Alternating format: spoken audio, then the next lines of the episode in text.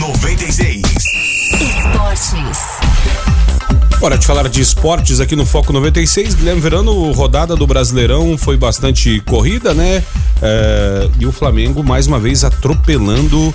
Eu pensei que o, o caso Grêmio tinha sido um caso isolado, mas não. O Flamengo, de fato, está rumo ao título brasileiro de 2020. Ninguém segura esse urubu. Ah, mas vamos jogar Botafogo quinta-feira, eles vão ver o que, que é bom.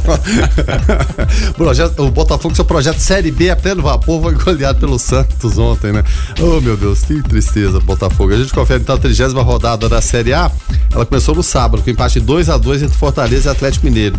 Teve também apertada e polêmica vitória do Palmeiras sobre o Ceará por 1 a 0 Fluminense e Vasco empataram em 0 a 0 A Chapecoense perdeu em casa para o São Paulo por 3 a 0 Ontem, como você destacou, o Flamengo goleou o Corinthians 4 a 1 No Grenal, claro, né? Como sempre deu o Grêmio, né? Venceu Internacional por 2 a 0 O Atlético Paranaense venceu o CSA por 1 a 0 Também Cruzeiro 1, Bahia 1.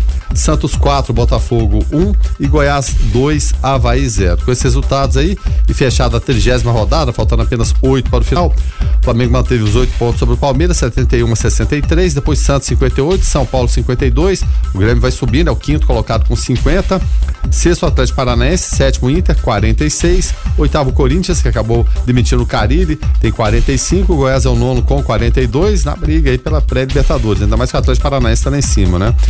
E o Flamengo, caso vença a Libertadores, pode aumentar ainda mais essas vagas. O Bahia é o décimo, também tem 42, Bahia em queda livre, Vasco décimo primeiro 39, décimo segundo Fortaleza, décimo terceiro Atlético Mineiro 36, depois décimo quarto Botafogo, décimo quinto Ceará e décimo sexto Cruzeiro, todos com 33 pontos. Na zona de rebaixamento, Fluminense é o décimo sétimo, tem 31, CSA o décimo oitavo com 29, Chapecoense décimo nono com 21, depois vigésimo e último Havaí com apenas 17 pontos ganhos. Esse aí é o resumo da rodada é, passada, né? A trigésima da Série A. A trigésima primeira tem na quarta-feira Corinthians e Fortaleza, Atlético Mineiro e Goiás, Havaí e Santos, Vasco da Gama e Palmeiras, Bahia e Chapecoense, Atlético Paranaense e Cruzeiro. Na quinta, Ceará e Internacional, São Paulo e Fluminense, Botafogo e Flamengo, também Grêmio e CSA, Rogério e ouvinte sufoco. E o destaque final na Fórmula 1, é claro. Lewis Hamilton ontem terminou em segundo lugar no GP dos Estados Unidos, fez a dobradinha com volta de botas, conquistou seu sexto título de campeão mundial, superou Juan Manuel Fangio, está atrás apenas de Michael Schumacher, que tem sete títulos e é só questão de tempo para Lewis Hamilton se tornar, pelo menos nos números, o maior piloto da história da Fórmula 1. É assim, é, moralmente falando, para mim é o maior, né? Uma vez que é o primeiro piloto negro da Fórmula 1 e único até hoje, né? E fazendo esse trabalho aí. E é um menino bom, né? Não é um cara problemático, né? Não, não, não. Ele tem aquele estilão, né?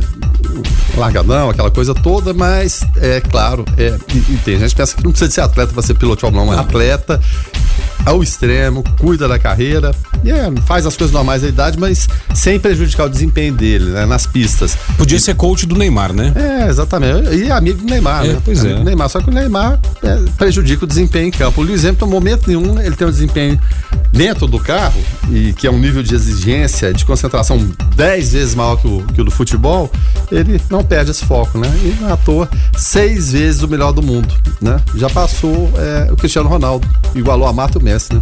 É, não, e, e quando se trata, né, Verano, de esporte individual, é, não, não tem para quem transmitir a responsabilidade, né? A gente falava de partidas de tênis aqui esses dias atrás de, de quase cinco horas, né? Então, é, pessoas de, de, esportes individuais, como é, Fórmula 1, por exemplo, como atletismo, como tênis, como, enfim, ele não tem, diferente do esporte coletivo, que às vezes você não tá bem no dia, mas você passa, passa a responsabilidade por um colega seu, né? Ou como no basquete, por exemplo, ontem eu vendo lá o, o especial da Globo com relação ao, ao ouro, a medalha de ouro lá em Indianápolis, no PAN. É, se você tem um cara que nem o Oscar Schmidt do seu lado, é, fica tudo mais fácil. No esporte individual não tem como, né? É você com você mesmo, né? É, agora na Fórmula 1, é claro, vamos falar que tem toda uma equipe de mecânicos, de engenheiros para desenvolver o carro, mas a partir do momento que entrega aquele carro pronto para a pessoa, ele tem que se virar. E tá certo, tem muita interação com box hoje em dia, mas se você não tiver alguém talentoso ali, Rogério, não adianta você colocar um grande carro na mão de, de, de piloto mediano. A gente vê isso aí nas equipes, as, as próprias duplas, né? De, de piloto, sempre tem um que fica pior em detrimento ao outro. Raramente acontecia um, um nível, né? É, de igualdade, né? Como Ayrton Senna, Alan Prost, Piquet e Mansell, né? Então isso é, isso é muito raro de acontecer. Geralmente nas equipes, aí vamos pegar os exemplos brasileiros, a Schumacher contra a Barrichello, e também contra Felipe Massa. O... E como o Piquet falava também. Não tem ninguém amiguinho na Fórmula 1. É um cara muito amiguinho, muito agradável, não chega em lugar nenhum, né? Infelizmente é dessa forma. Não é que o Luiz Hamilton seja sujeito aborrecido, mas ele é concentrado no que ele faz ali e na hora da, da curva ali não tem esse negócio de amiguinho, não. A gente falou de esporte, né? E chegou por aqui o Léo Estrela, né? O maior vencedor do final de semana, né? É, o Flamengo amigavelmente empurrando quatro no Corinthians. Renato tá por aqui, mandou uma foto de frente ao Floresta e escreveu embaixo preço baixo sempre. Obrigado, Renato. Luiz Fernando por aqui também, dizendo que perguntando quem é o santo uh, padroeiro dos programadores, né? Mandando um abraço para o Nando Dias. O Eli tá por aqui também. Falou bom dia, amigos da rádio. Fala do vôlei, Anápolis Vôlei, por favor. E aí, o Anápolis Vôlei, o que, que aconteceu no final de semana, Guilherme Verano? Olha, o Anápolis Vôlei disputou o terceiro lugar do Campeonato Mineiro contra o América. Jogou no sábado, uma partida assim emocionante. Rapaz, foi 3 a 1 para América, mas todos, a exceção do primeiro set, que foi 25 a 20 para América, os, os, demais apenas dois pontos de diferença. Todos justos, né? No segundo, o Anápolis venceu, por exemplo, de 27 a 25. Depois perdeu de 25 a 23, né? Os sets seguintes. Mas é uma partida muito equilibrada de um time que é o, o, o que? Basicamente o Cruzeiro, né? Justo, justo. São jogadores do, do, Cruzeiro. Então terminou em quarto lugar no Campeonato Mineiro. O Cruzeiro terminou como campeão, décimo título seguido, de, Deca campeão, né? Ganhou do Minas Tênis Clube, mas participou de um campeonato de um nível de exigência lá em cima, lá em cima. Chegou a vencer o Sada Cruzeiro, venceu a Sim. partida lá, perdeu aquela aqui, perdeu as duas pro Minas e perdeu pro América. Mas é, todos os jogos, assim, muito bem encaixados. Que detalhe ali que, que define. Evidentemente, o Anápolis, o Sada Cruzeiro, não. Fiat Minas também não. Mas jogou contra um time Sim. que já foi campeão mundial, no caso o Cruzeiro. O, o Minas Tênis, para se, é, se ter ideia, terminou em quinto lugar na Superliga A, ou seja, tá naquele nível bacana de exigência ali. O, a equipe vai ter folga agora de uma semana, retoma os treinamentos na semana que vem, visando a Superliga B que começa no, no início do ano que vem. Olha só essa notícia, Verano. Um carro caiu dentro de uma piscina que estava sendo instalada em um imóvel em Tararé, em São Paulo, no sábado. O incidente aconteceu depois que uma criança de dois anos entrou no veículo e deu a partida. A piscina não estava totalmente cheia e a criança foi socorrida por um dos funcionários da empresa que realizava o serviço no local. A, a reportagem, né, o empresário Luiz Eduardo Vanzelli, responsável pela empresa que instalava a piscina, disse que o acidente aconteceu muito rápido. Ninguém viu o menino entrar no carro que estava engatado. Ele deu partida, o carro do, do dono do imóvel chegou a bater na carretinha da empresa e depois caiu na piscina. O vidro estava fechado e o carro também estava travado. Conta, uh, mas a cena é é, um tanto quanto curiosa, né? E nos, nos traz é, de volta aquela sensação de que não pode deixar a criança um segundo sozinha. E se tiver muito quietinho, vai lá porque tá fazendo arte, né? Tá fazendo arte. E, e como você destacou no texto aí, foi tudo muito rápido. E sempre é, é, é, é rápido. Mas o, o, rápido muitas vezes passa pela percepção de que não estão vendo o que, que acontece ali porque vai na, na, naquele passinho silencioso, são pequenininhos e a coisa acontece. Vários acidentes lamentáveis, né? Não, não, não só desse aí que, é claro, não teve danos maiores, não o prejuízo material, mas com morte. Por quê? Principalmente, e vai começar a temporada de férias, passeios, piscinas, festas de final de ano. Gente, tem que ficar alguém por conta de vigiar crianças. Seja em clube, seja propriedade particular, seja na sua casa, se você tem piscina, tem situações de risco. Ontem a gente até viu a matéria em relação à menina que caiu lá do, do oitavo, Sim. ou do nono andar, se não me engano, é que não tinha rede de proteção provavelmente por conta de sonambulismo, você tem que ficar atento, atento a todos os movimentos né, de crianças. Não, não, tem como, né? Porque tragédias podem acontecer. Nos países nórdicos, muita gente vai falar, ah, mas isso é na Escandinávia. Existe um protocolo, né? Porque é, os pais vão sair cedo e tem muito SUV por lá, carros maiores. Tem um protocolo de sempre você verificar debaixo das rodas dos carros, Caramba. debaixo dos carros, né? Nenhum pai, ninguém sai de casa, né, para manobrar na garagem sem antes verificar onde está o filho, olhar debaixo de cada roda, olhar dentro do motor, olhar, olhar tudo. Todo mundo vai falar, mas tem que seguir essa rotina todo dia? Tem, tem que seguir essa rotina todo dia. Você tem que vigiar, você tem que ficar atento, você tem que cuidar, a responsabilidade é nossa. Então, é muito perigoso. Ainda bem que foram apenas danos materiais, mas todos os dias acontecem tragédias e por negligência da gente. Vai falar, ah, a culpa é da... Não, a culpa não é da criança. A criança não sabe o que faz, né? E os pais, muitas vezes, parece que não sabem o que fazem também, ou o que faz cada um, de deixar e achar que a criança tem juízo, tem responsabilidade. A gente sabe que não, não tem, né? Inclusive, esse lance de atropelar, né, crianças, né, é, aconteceu com a atriz aquela da Globo, a Cristiane Torlone, né? ela, Isso, ela, ela foi uma das, uma das, das pessoas que atropelou uh, o filho ao sair da garagem a criança embaixo da, da roda saiu. É no carro automático, ela não. Justamente, acabou não vendo, né? Então fica, fica a dica aí. E outra coisa, né, Verano? Piscina é, já é um negócio perigoso de ter em casa, né? É, por, por as crianças se afogarem e agora a criança entrando dentro de carro, enfiando dentro de piscina, aí piorou ainda mais, mais o risco, né? É, porque eles vendem de tudo em televisão, rede social, tudo. Situações ali que cria aquela fantasia na cabeça deles, eles pegam, vão, vão fazer dessa forma também. Então, cabe vigiar o tempo todo.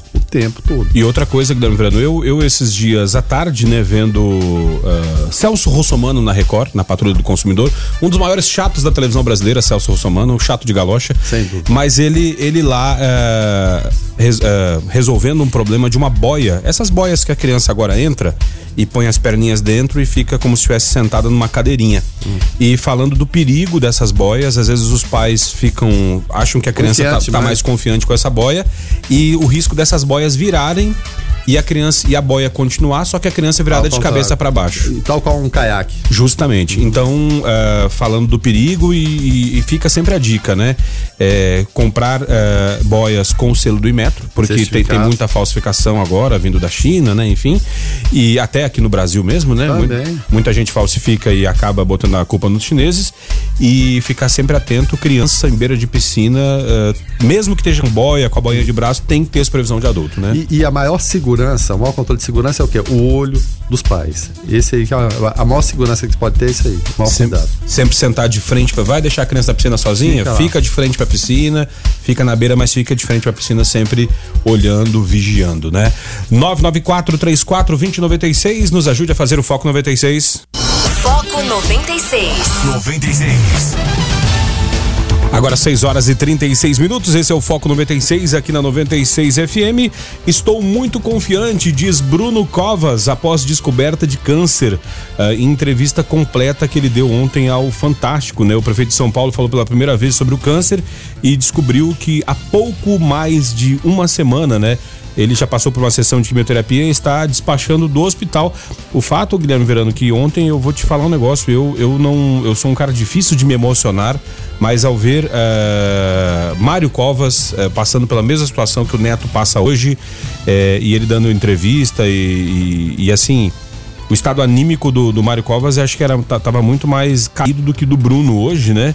É, mas eu, eu, eu, fiquei emocionado assim de ver a, a, mesma, a mesma doença atingindo vô e neto na mesma situação e o mais curioso, né, o mesmo médico tratando dos dois, né, lá do Hospital Sírio-Libanês, né?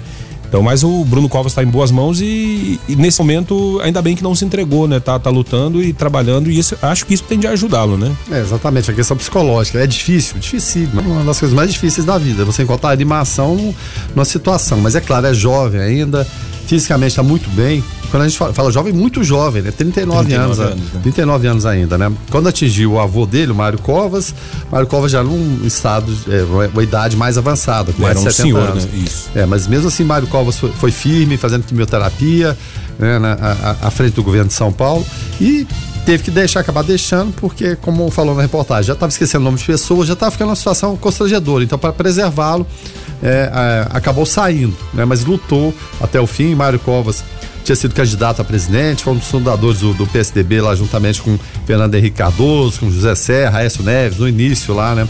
Quando esse grupo resolveu criar um, partido de centro-esquerda com, com verniz, digamos assim, diferente do, do PT, sem as mãos na graxa, né? Vamos colocar assim. é, então, lutou, foi um político sério, correto e honesto a vida toda. Aí o Bruno Covas que é neto dele, é, é, na verdade, quem, quem é filha do, do, do, Mário Covas é a mãe do Bruno, né? A mãe do Bruno, que é filha do, do Mário Covas. E tá aí lutando, expôs a situação, e é difícil também você expor isso aí publicamente, e foi descoberto por um outro motivo, né? Ele tava com erisipela, acabou fazendo exames e acabou descobrindo. Imagina se ele não tivesse tido, né? Porque muitas vezes a gente reclama de determinados caminhos, caminhos tortu tortuosos, ah, isso aconteceu e tudo. Por um caminho tortuoso, tortuoso é, acabou descobrindo uma doença muito mais grave Tá com metástase, mas como os médicos falaram, né? A medicina está evoluindo e, é claro, está tratando, está bem fisicamente, está com esse estado anímico. Continua à frente da Prefeitura de São Paulo, como ele disse, né? Sou responsável por 12 milhões de pessoas. Eu diria que o cargo de, de prefeito de São Paulo é o, é o, terceiro mais importante do Brasil, atrás somente do presidente e do governador de São Paulo. É 12, 12 milhões, de, ele falou, ele é. me chamou a atenção, ele falou ontem, olha, eu sou responsável por 12 milhões de pessoas, essas pessoas precisam saber o que está acontecendo com o seu prefeito. Tem países que não têm essa população, né? É, exatamente. E a cidade de São Paulo, né? Ser prefeito de São Paulo é mais importante você ser governador de, de vários Sim. estados, em termos de pessoas, de, é, de questão econômica, então... De renda per capita. Tá lá, tá, tá despachando, né?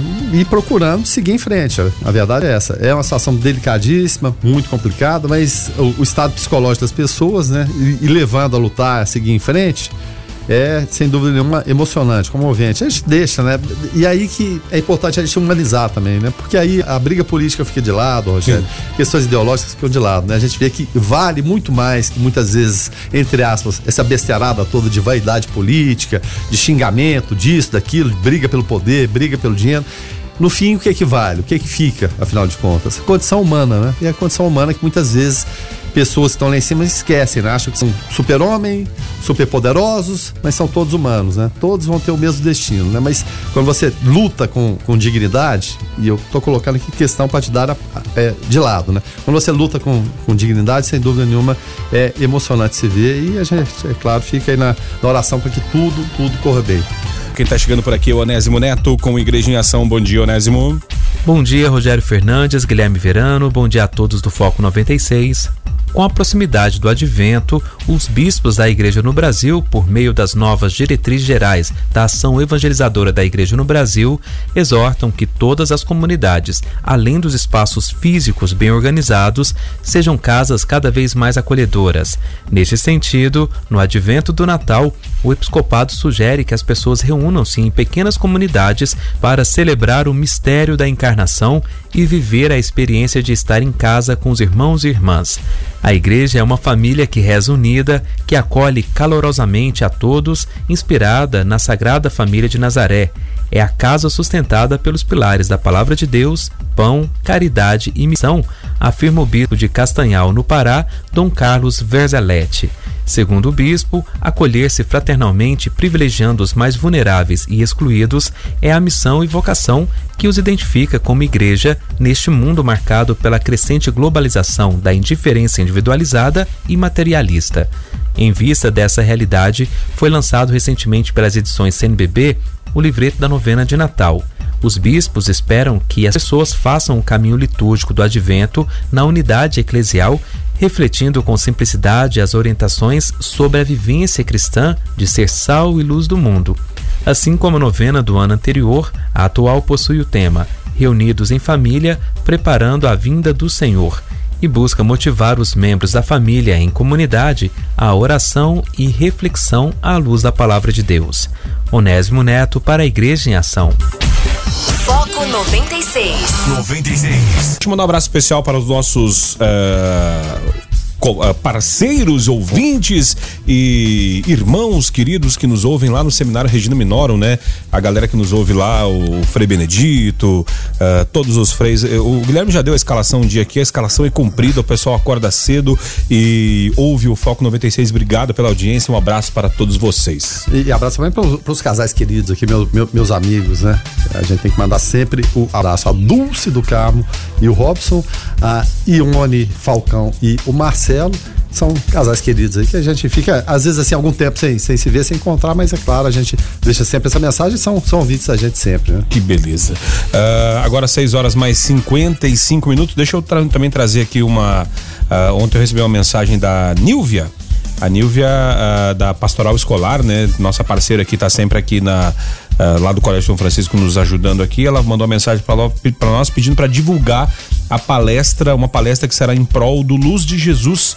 Ela falou, palestrante de Goiânia super fera, uh, a importância do amor e do autoconhecimento nas relações familiares. Vai ser 5 de novembro, também conhecido como amanhã, né? No salão do Colégio São Francisco de Assis. As inscrições custam 10 reais.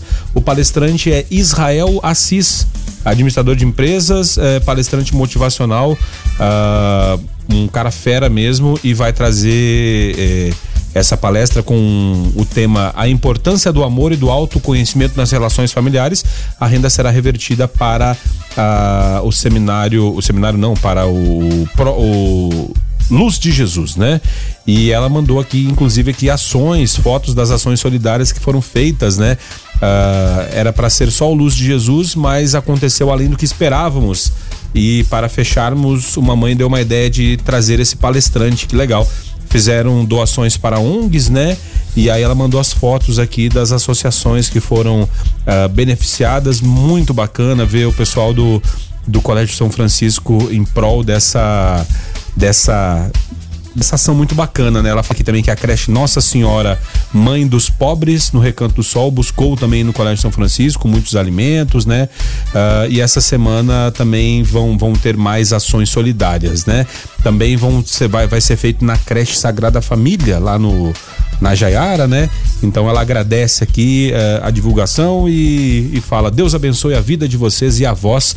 Obrigado, Nilvia. Um abraço para você e parabéns por essas ações aí uh, da pastoral uh, escolar e também do Colégio São Francisco. A Nilvia é sempre muito engajada, né, Verano? É, sem dúvida nenhuma. E quando você pode juntar ação solidária com conhecimento, ainda mais um, um tema tão desafiador é, ainda mais nos tempos de hoje, sempre foi, mas hoje em dia parece que é a coisa mais complicada, com tecnologia envolvida. A gente sempre fala aqui que é a família. Acho muito importante participar, um preço simbólico e você pode ter certeza que você vai aprender muita coisa que vai ser útil no, no seu dia a dia, com toda certeza.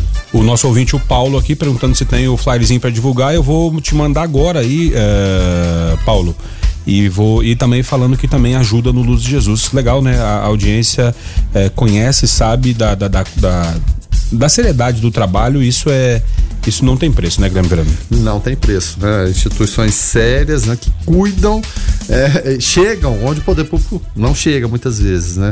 Você ser solidário, você cuidar dos outros, olha, é uma missão para pouca gente, viu, Rogério? Mas ainda bem que essa pouca gente consegue fazer muito, às vezes com pouco. Tá certo. Agora são 6 horas e 58 minutos e olha a notícia, Guilherme Verano. Walter Mercado, astrólogo porto-riquenho, morre aos 87 anos. Ele estava internado e morreu de insuficiência renal na noite de sábado. E quem não conhece, quem não. Ah, quem é Walter Mercado vai lembrar do bordão dele do Ligue Já. É, ligue já, né? Usava muito, é, é, claro, a televisão, os meios de comunicação e se popularizou no mundo todo com aquela figura ali meio caricata, mas que né, fazia muito dinheiro, muito dinheiro. Ligue já e o ligue já, ali a ligação ia comendo, né? E, e as pessoas iam vendo as, as previsões, tem gente que acredita nisso e vai. E o Walter Mercado, ou Walter Mercado, como ele mesmo se intitulava, enriqueceu por conta disso, né? Eu, eu, vou te falar a verdade. Né? Achei, inclusive, que já tinha, já tinha morrido. Porque é porque tinha sumido, né? Sumido. Sumido do mercado, né? Sim. Sem querer é. ser redundante.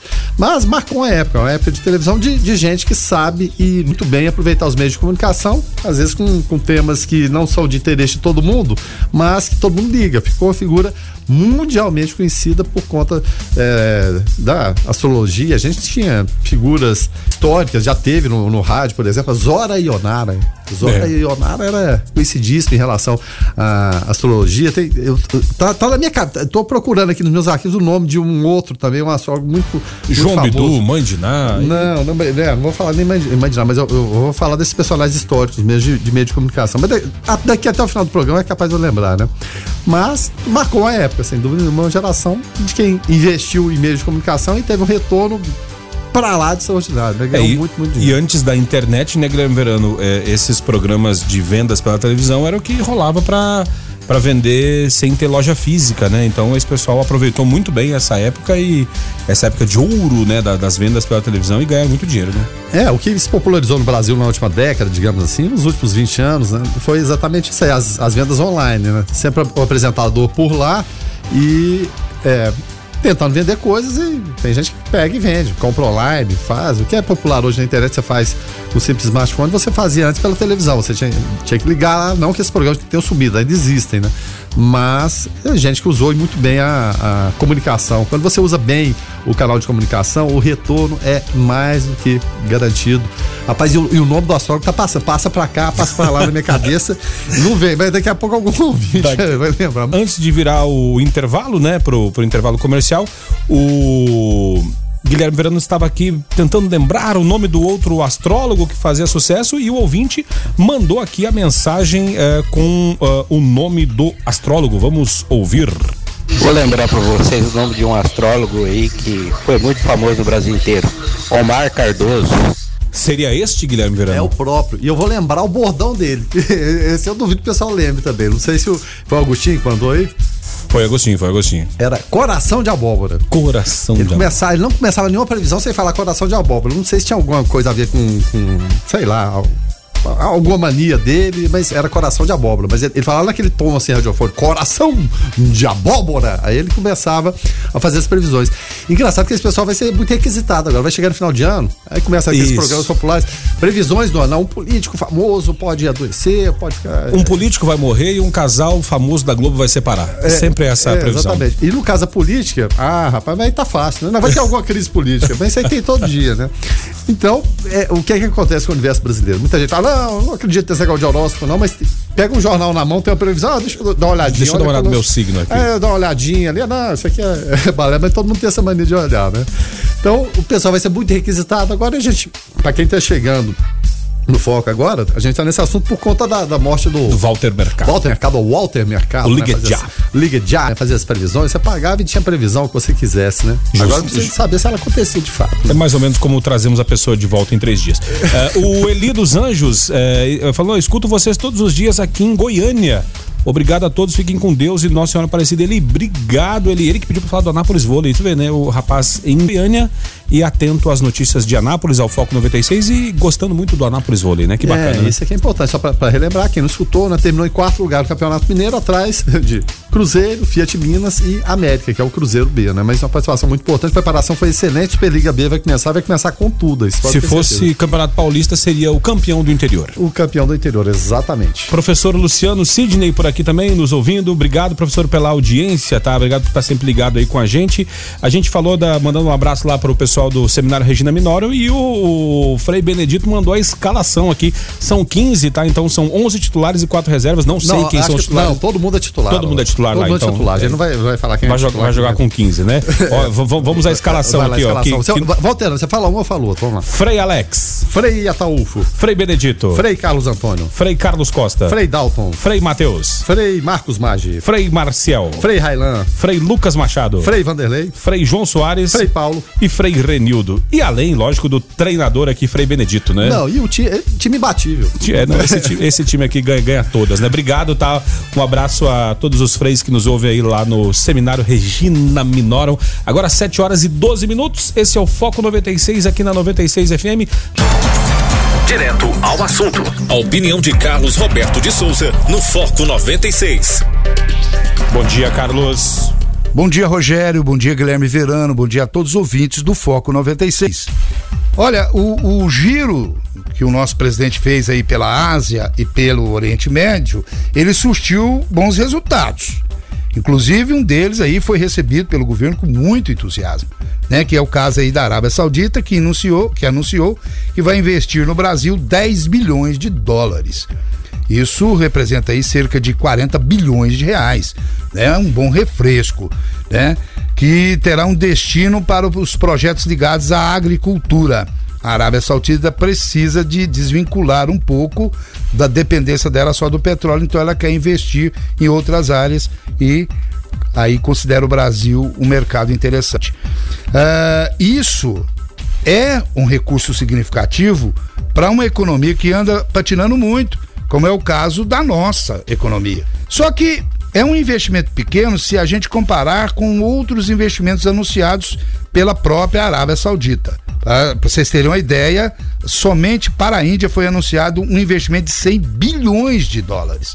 Ou seja, 10 vezes maior do que o valor anunciado para o Brasil. Apesar da Arábia Saudita dizer que a decisão é técnica, que a Índia é mais importante devido à sua localização e, popula e é, população bem maior, né? Eu fico aí pensando se esse tipo de, de decisão, uh, ou pelo menos que esse tipo de uh, diferença de valores, né? Essas decisões já não, não são aí reflexos da nossa instabilidade política, né? Talvez o, investidor tenha medo disso, né?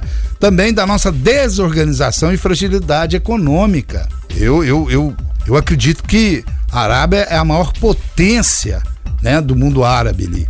Então, a Arábia Saudita, ela, ela tem a sua inteligência e ela talvez esteja um pouco preocupada, né? Tanto que agora mesmo o Banco Central ele reduziu a nossa taxa Selic para 5%. E tudo indica que nós teremos aí outras reduções, por exemplo, para dezembro provavelmente pode ser reduzido para 4,5% e janeiro muito provavelmente para 4%. E isso é, é, podendo se estabilizar nesses patamares se a nossa economia interna se recuperar mais rapidamente, porque está muito lenta a recuperação do Brasil. Né? E, e a expectativa que isso possa acontecer de uma recuperação mais rápida da agora para frente é positiva. Primeiro porque ah, ah, o governo ele, ele, ele desenvolveu uma série de estímulos né, para acelerar esse crescimento. E também um, outra, eh, um outro motivo muito forte é, é que a classe empresarial existe uma grande possibilidade que ela volte os investimentos privados em infraestrutura. Só que para isso é preciso que o Congresso una ao Poder Executivo, né? Que agora aquela frase que muitos falaram, deixa o homem trabalhar, é importante que todos trabalhem para isso. Vamos parar com esse disse não diz, que essa briga entre os poderes, que esse, que esse tanto de falácias e vamos aí é, é, é, entrar mais na onda, na vibe de realmente trazer recursos. Olha, pra você ver, nada, nada essa viagem aí só nessa, nessa é, é, é, declaração aí da, da Arábia aí vai vir um investimento de 10 bilhões de dólares. Então as possibilidades existem. Agora preciso de existir atrás disso a vontade política em ajudar o executivo a construir isso. Só unidos, né, focados no que importa, que é a reestruturação econômica do país, todos focados nisso é que vai acontecer. Então, é, eu tô vendo que o Jair já tá perdendo, o nosso presidente já tá perdendo até um pouco a paciência, porque ele disse aí em relação à declaração do filho, que é um sonho do filho, que independente de quem falou, é um absurdo. Ele já está perdendo a paciência porque ele está sentindo essas dificuldades. Ele vai lá fora, ele trabalha, ele tenta trazer e chega aqui, a coisa tá parecendo briga de comadres.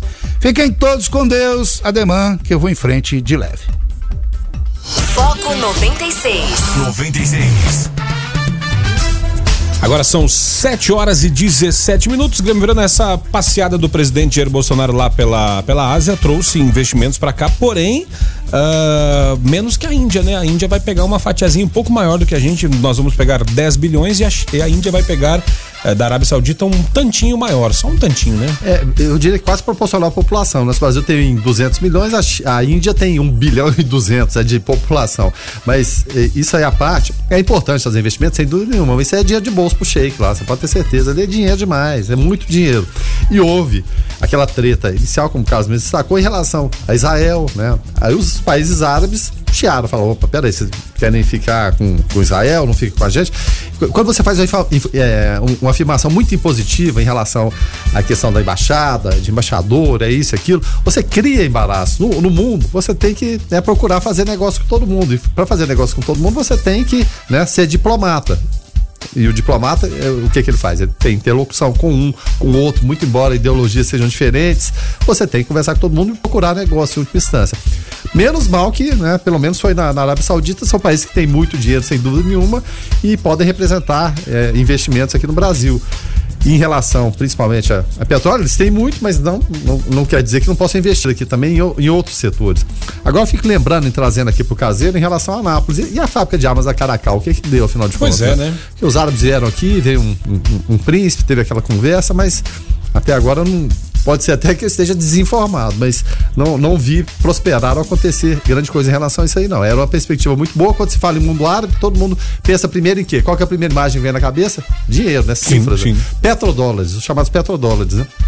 até uma nova de, denominação, mais forte que o dólar no mundo, somente o petrodólar, né, dos países árabes. Então tem que procurar investimentos, tem que prospectar investimentos sem dúvida nenhuma, mas só que foi uma primeira conversa, ainda bem que teve, mas se for traduzir em, em, em, retorno financeiro, pelo menos por enquanto é muito pouco, né? Mas quando se chega aqui, e como o Carlos mesmo falou também, você sai de uma busca por investimento, chega aqui a briga doméstica, ninguém consegue se acertar nem no partido, a gente fica pensando, puxa vida, como as coisas são difíceis. 994-34-2096. A gente vai fazer um intervalo comercial rapidinho. Já, já a gente volta. Uh, só antes, deixa eu só dar, trazer aqui mais um abraço aqui. O Luiz Fernando, lá do Parque Brasília, falou: ó, já que estão ouvindo, né, os, os freis lá, né, do Isso. Regina Minório, mande um abraço para o Frei Carlos, que me ajudou ontem de manhã aqui na Santo Expedito. Então está transferido o abraço aí, Luiz Fernando, ao Frei Carlos. Agora basta saber se é Frei Carlos Costa ou Frei Carlos Antônio, né? Mas quem esteve lá no Santo Expedito ontem, sinta-se abraçado pelo Luiz Fernando. A gente vai fazer um intervalo comercial rapidinho e já já a gente volta. Não sai daí. Foco 96. E Guilherme Verano, uma das, das notícias da semana, né? É, foi essa questão aí da, dessa rusga, né, entre Rede Globo de televisão, né, o, o Grupo Globo em si, né, contra o presidente Jair Bolsonaro, né, ataques de um lado, ataques de outro, né, e logicamente Bolsonaro deu uma entrevista ontem para quem? Para quem? Para quem? Para quem? Record uh, eh, TV, né, para o Domingo Espetacular, né? Uh, ele passou a semana destilando Uh, ele e a Globo, né, se trocando farpas, né, e ontem eles falaram sobre o caso Marielle, Marielle Franco na Record. Uh, Bolsonaro está usando o Record e SBT como um canal quase que institucional de, de comunicação, além da internet, lógico, do, da presidência da República, né? É, exatamente. Ele, ele chegou a pedir 10 minutos pro, no, no, Jornal Nacional, disse que queria ficar frente a frente com o William Bonner para exigir um direito de resposta, coisa que, que o vale, sem dúvida nenhuma. Mas é, eu, eu acho muito emblemático, e quem deu entrevista também é, na sexta-feira foi o ex-presidente Fernando Collor de Mello. Falando o seguinte, uma frase emblemática. Eu já vi esse filme, eu vivi esse filme. Em relação ao quê? O Collor na época, então, redemocratização, a primeira eleição para presidente em 89, o Collor se tornou queridinho da imprensa. Era o Collor contra o Lula na, na época, né? Dizem até que o debate foi editado, aquela coisa toda, o, o Lula ainda com aquela barba cerrada, né? Aquela cara de mal, o Collor lá todo bonitão e tal. O fato é o seguinte: com as bênçãos da Globo, o Collor acabou sendo eleito presidente da, da República.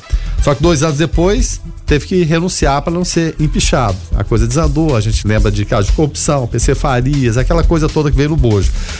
Aí muita gente vai falar, mas o Collor não, serve de exemplo para falar nada, né? Também, né? Corrupto, né? Chegou a ser é, teve os direitos políticos suspensos, ficou mais de oito anos fora de aquele Senado. Monte, aquele monte de carro lá na casa da Dinda, né? É, Lamborghini e tudo mais. E o Collor, um verdadeiro fanfarrão como presidente da República no início, né? Andava de miragem, andava de moto ninja, né? academia, karatê, era uma coisa incrível. Na casa da Dinda. Os...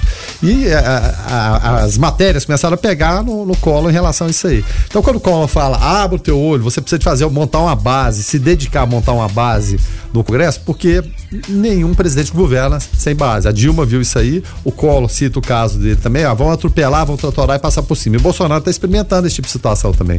Você não passa por cima, não adianta, você tem que ter interlocução, não adianta pensar, vim com um caminhão de votos aí, a população está do meu lado, chega na hora da votação, a coisa não vai, a coisa não acontece. Então precisa de montar uma base e principalmente azeitar essa base. Só que essa base hoje está nas mãos de quem? Na verdade, Rodrigo Maia. Rodrigo Maia um período, muitos anos atrás, já foi do baixo clero. Então ele sabe como lidar com aquele pessoal e o baixo clero indo para um lado ou para o outro define votações, define um monte de coisa. E toda a pauta passa pela mão do Rodrigo Maia. Então muitas vezes a gente vê estocadas de um lado, estocadas de outro em relação ao Rodrigo Maia, família Bolsonaro. Ainda não colabora com o Bolsonaro as falas idiotas né, do, dos filhos, seja o Carlos, ou seja o Eduardo. O Flávio tá mais quietinho, porque o Flávio tá com problema lá do, do Queiroz. Mas o Eduardo falou uma verdadeira sandice semana passada, acabou se desculpando, desculpou, mas não muito assim, talvez é, eu tenha falado errado, talvez isso e aquilo. Então não ajuda, você tem que montar uma base. E tá essa queda de braço aí. Eu não tenho dúvida nenhuma que nessa queda de braço, o presidente não resiste, ele não aguenta. Então, vamos ver até quando vai acontecer isso aí. Se vai haver algum meio aí de né, fumar o cachimbo da paz, vamos ver de que forma isso vai acontecer, mas a relação realmente está abalada e ele está se enfiando, é claro, nos outros canais de comunicação que querem dar, quem não vai dar espaço para o presidente, né? Seja SBT, seja Record, nessa luta eterna contra a Globo. É, é briga de cachorro grande, Rogério. Briga de cachorro grande. O Luiz Fernando fala que é o seguinte, ó. Marinho versus Bolsonaro, o fight das famílias mais esperado nos últimos anos. Dana White deve estar de olho aí para fazer dele o valendo o cinturão do UFC, né? Não, e com detalhe, né? São três Marinhos contra quatro Bolsonaros, né? É, Mas tá. se for contar só filhos dos herdeiros, porque o Alberto Marinho não tá aí mais, é três de cada lado aí. Justamente. Uh, olha essa notícia também, uh, agora são 7 horas e 32 minutos, né? Uh, McDonald's demite seu principal executivo por causa de relacionamento com funcionária, né? o McDonald's Corp né, informou que demitiu seu principal executivo, CEO, Steve Staybrock por causa de um relacionamento consensual com uma funcionária. A rede fast food afirmou nesse domingo que seu conselho de administração aprovou na sexta-feira a demissão do, do cidadão, né? Após investigar o relacionamento com uma funcionária não identificada. Uh, o CEO também renunciou ao conselho da companhia Uh, esse cidadão estava na. era diretor-presidente do McDonald's Mundial desde março de 2015. Durante seu mandato, as ações da empresa quase dobraram de valor, mas o movimento nos restaurantes nos Estados Unidos continua estagnado, uh, caindo aí um, um, um, dos maiores CEOs de uma das maiores empresas do mundo, né? Uh, de fast food, acho que uma das maiores, né? É, sem dúvida nenhuma. E com detalhe, né? Foi uma relação consensual, mas o, o, que está escrito lá? Deve ter um, um, manual, interno, né? um manual lá de, de, de, procedimentos, né? como várias empresas estão adotando, e tem, tem de fato adotar mesmo. Não pode. Então, não podendo, não tem conversa. E, aí você imagina como isso vai servir de exemplo de cima para baixo. Se quem está lá no alto do topo, né? E ele estava no alto do topo, né? Não na base da pirâmide, lá no alto do topo. É, foi demitido, você imagina o que, é que acontece dali para baixo. Então, são decisões que tomam e que, se tomadas, influenciam em valores de ação, para cima ou para baixo. E, e, olha só, e o desempenho dele, né? As ações subiram muito valor, mas em que pese isso aí, não passaram a mão na cabeça. Se pode, pode. Se não pode, não pode. Então, um abraço, né? E assim que funciona, não, não à toa, é uma das maiores empresas do mundo. O ouvinte participa através do 994 34 2096. O ouvinte até mandou aqui para nós, o Verano, uma carta, né, de, de, um, de uma empresa é, falando que não ia renovar o contrato com a Globo, né? É, até por conta da questão política, né, envolvida, né? E eles falam, olha, queremos é, falar que não não estamos renovando por conta dos ataques uh, da emissora contra o governo, né? A gente sabe que tem que muitos empresários é, usaram, né, é, apoiaram o governo, fazendo campanhas até do próprio bolso, né? Uh, inclusive naquelas campanhas Eu sou o Caixa 2 do Bolsonaro, enfim. E agora muitos desses, é, muitos desses empresários estão tirando seus investimentos da Globo. O fato é que não. A gente até viu um balanço essa semana aqui da Globo.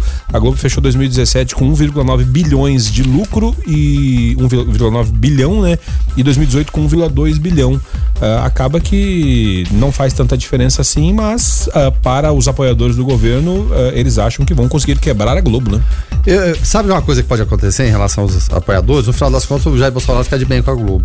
Os apoiadores ficarem de, de, de cara no chão, seja empresa, seja pessoa física. É difícil de acontecer? É, mas no mundo político não descarte nada. Então não tome a posição apaixonada que envolva seu dinheiro baseado num, numa questão de paixão de momento ou de briga política. Porque você pode questionar tudo em relação à Globo, menos que não dê visibilidade. Sim. Tanto é que as cotas do futebol foram todas renovadas para o ano que vem. É, eu duvido que muitos desses dessas pessoas não vão assistir o futebol na Globo, então não vão assistir de outra forma, vão pagar a TV a cabo, a TV a cabo basicamente é a Globo também, então não vão assistir, não vão acompanhar o futebol. Em relação a novelas, também muita gente assiste. Então não vão colocar a questão da, da, da qualidade em relação às outras adaptações, vão deixar o jornalismo de lado, que não só para falar que a empresa né, não, não serve para mais nada, evidentemente serve, e tem anunciantes pesados, mas pesadíssimos, a gente sabe disso aí. Em relação à Fórmula 1 também da mesma forma, mesmo sem piloto brasileiro, a coisa caminha. Então, não, é, essa paixão política, você abraçar a causa com toda a força, depois, o mesmo político que te incentiva a fazer isso, ele te dá as costas. Então fique muito atento a isso aí. É claro, é um movimento, a empresa também tem direito, sabe-se lá que, né, que tipo de ações ela quer tomar.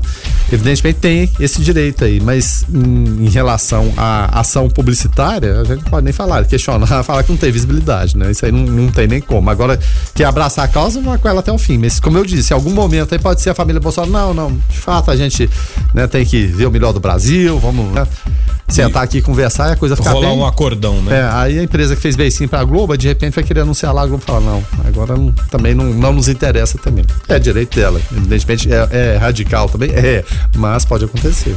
Hoje, 4 de novembro, não tem tanta coisa assim de, de data importante, lembrando, somente o dia, uh, dia 4 de novembro de 1990 começou a ser comemorado o Dia da Favela após a Guerra de Canudos, né, onde ficava o Morro da Favela, que tinha esse nome graças a uma planta conhecida como faveleira farta no local, buscando valorizar e reconhecer as conquistas de gerações de milhares de famílias que hoje comemoram seu empoderamento, sua dignidade, sua cultura, sua alegria e seu protagonismo em superar as barreiras impostas pela história, né? O fato é que as favelas, né, eh, muito conhecidas no Rio de Janeiro de forma é, vertical, né? Os morros, né? Elas são muito comuns no Brasil inteiro, inclusive é, aqui na cidade de, de Brasília, né? No, no, no Distrito Federal, nós temos a favela de Sol Nascente, na Ceilândia, que é a segunda maior favela do mundo. Ela é uma favela horizontal, perdendo somente para a favela da Rocinha. É muito grande e muita gente vive vive nesses, nesses locais e nem todo mundo que está lá é bandido, como às vezes o pessoal vai e fala, ah, é favelado, é porque. Não, tem muita gente boa também, né, Verano? É porque virou um termo pejorativo, Sim, depreciativo em relação a isso. Não, é bandido, não vai, porque senão você morre. E se esquece que a imensa, esmagadora maioria é de gente que trabalha e, claro, premida pela, pelas condições de necessidade, tá, tá por ali. Né? Mas buscando é sempre trabalhar com dignidade.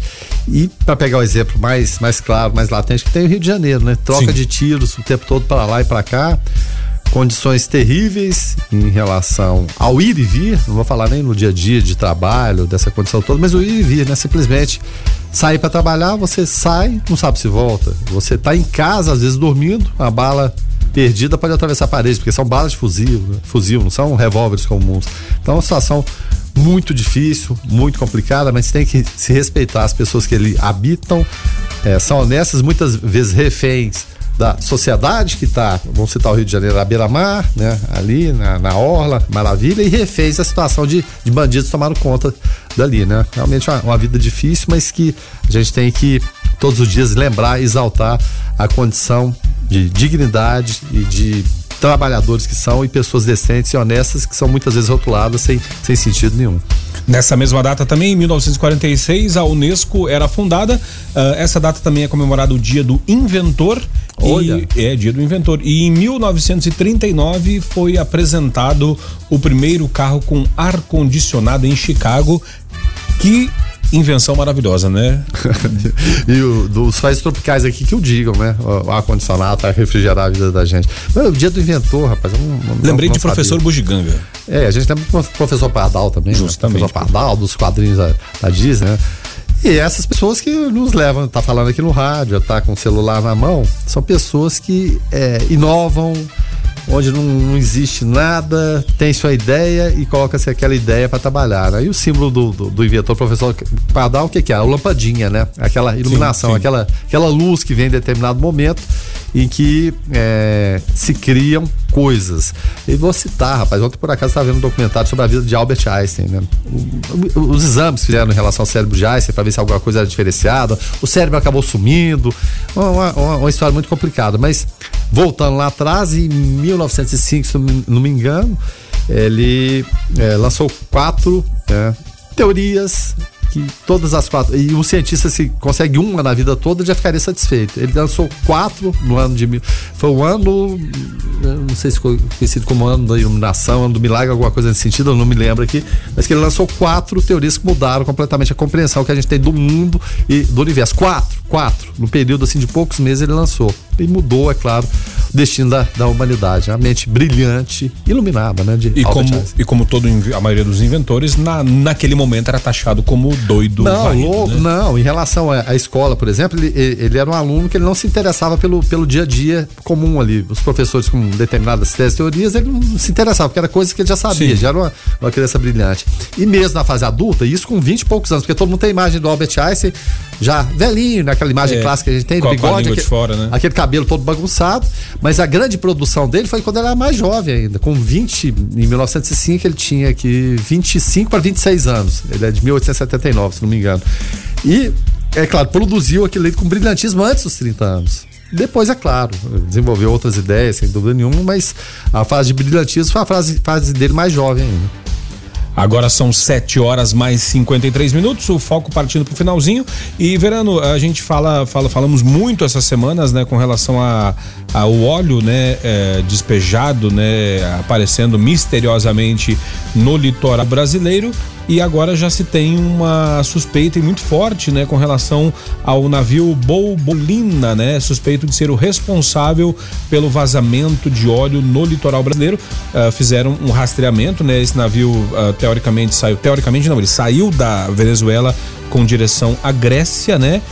Uh, o fato é que eh, esse navio ele não provavelmente deve ter sido ele que despejou o óleo mas como é possivelmente ainda tem que haver um certo uma certa ressalva muita gente já está cravando dizendo que é né é tem que ter mais cuidado com a declaração possivelmente mas é é, é, essa que é a grande questão. A gente entende que a opinião pública brasileira, nós todos aqui queremos saber, a gente está tá pressionando, a gente quer saber com urgência o que aconteceu. Imagina a pressão do presidente Jair Bolsonaro em cima das autoridades da Marinha.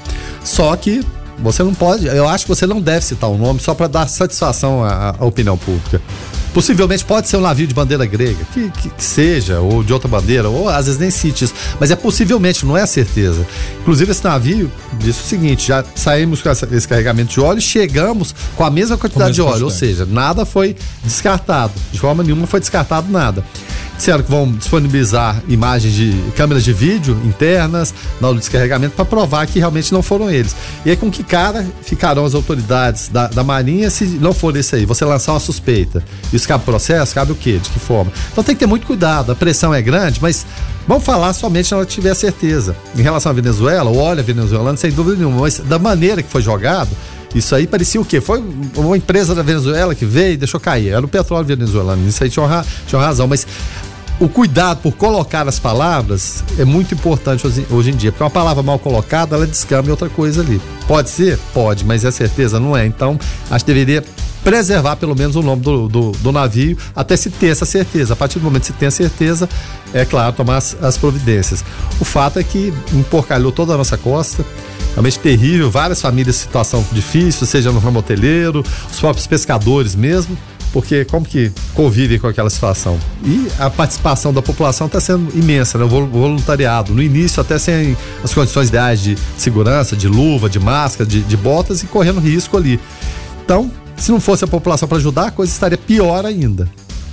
Agora é esperar quem é o culpado, afinal de contas, e que possa ser punido de forma exemplar e preferencialmente indenizando, né? Não só o governo brasileiro, mas principalmente aquelas populações que vivem por ali, que estão ajudando nessa limpeza em última instância, estão colocando a mão, na, a mão no óleo, né? A mão na graxa, na verdade. E, e também o, o, comércio da região, né, Não, Guilherme Verano? Que a questão de peixes, hoje a pessoa vai comer um peixe, ela já fica pensando, é, mas. E esse peixe aí? É, da onde que é esse peixe? Né? Não, e, e outra coisa, e a alta temporada está chegando, mês de novembro, dezembro, meados de metade de dezembro, 15 de dezembro para frente já é alta temporada. E aí, esses pacotes turísticos, como é que ficam? Quem vai querer ir? Vai ter, vai ter promoção? vai ser mais barato, mas você vai correr o risco de pisar na areia lá e pisar em cima da mancha de óleo, ou tomar banho com óleo, ou comer alguma coisa com, com petróleo. É complicado, é um prejuízo assim de bilhões e bilhões, sem dúvida nenhuma. E dito isso, então, a gente vai encerrando o Foco 96 de hoje. Deixa eu agradecer demais a sua participação aqui através do 994 342096. Você que nos ajudou a fazer o programa Foco 96. É, um abraço para você. Guilherme Verano, então a semana começou tranquila, né?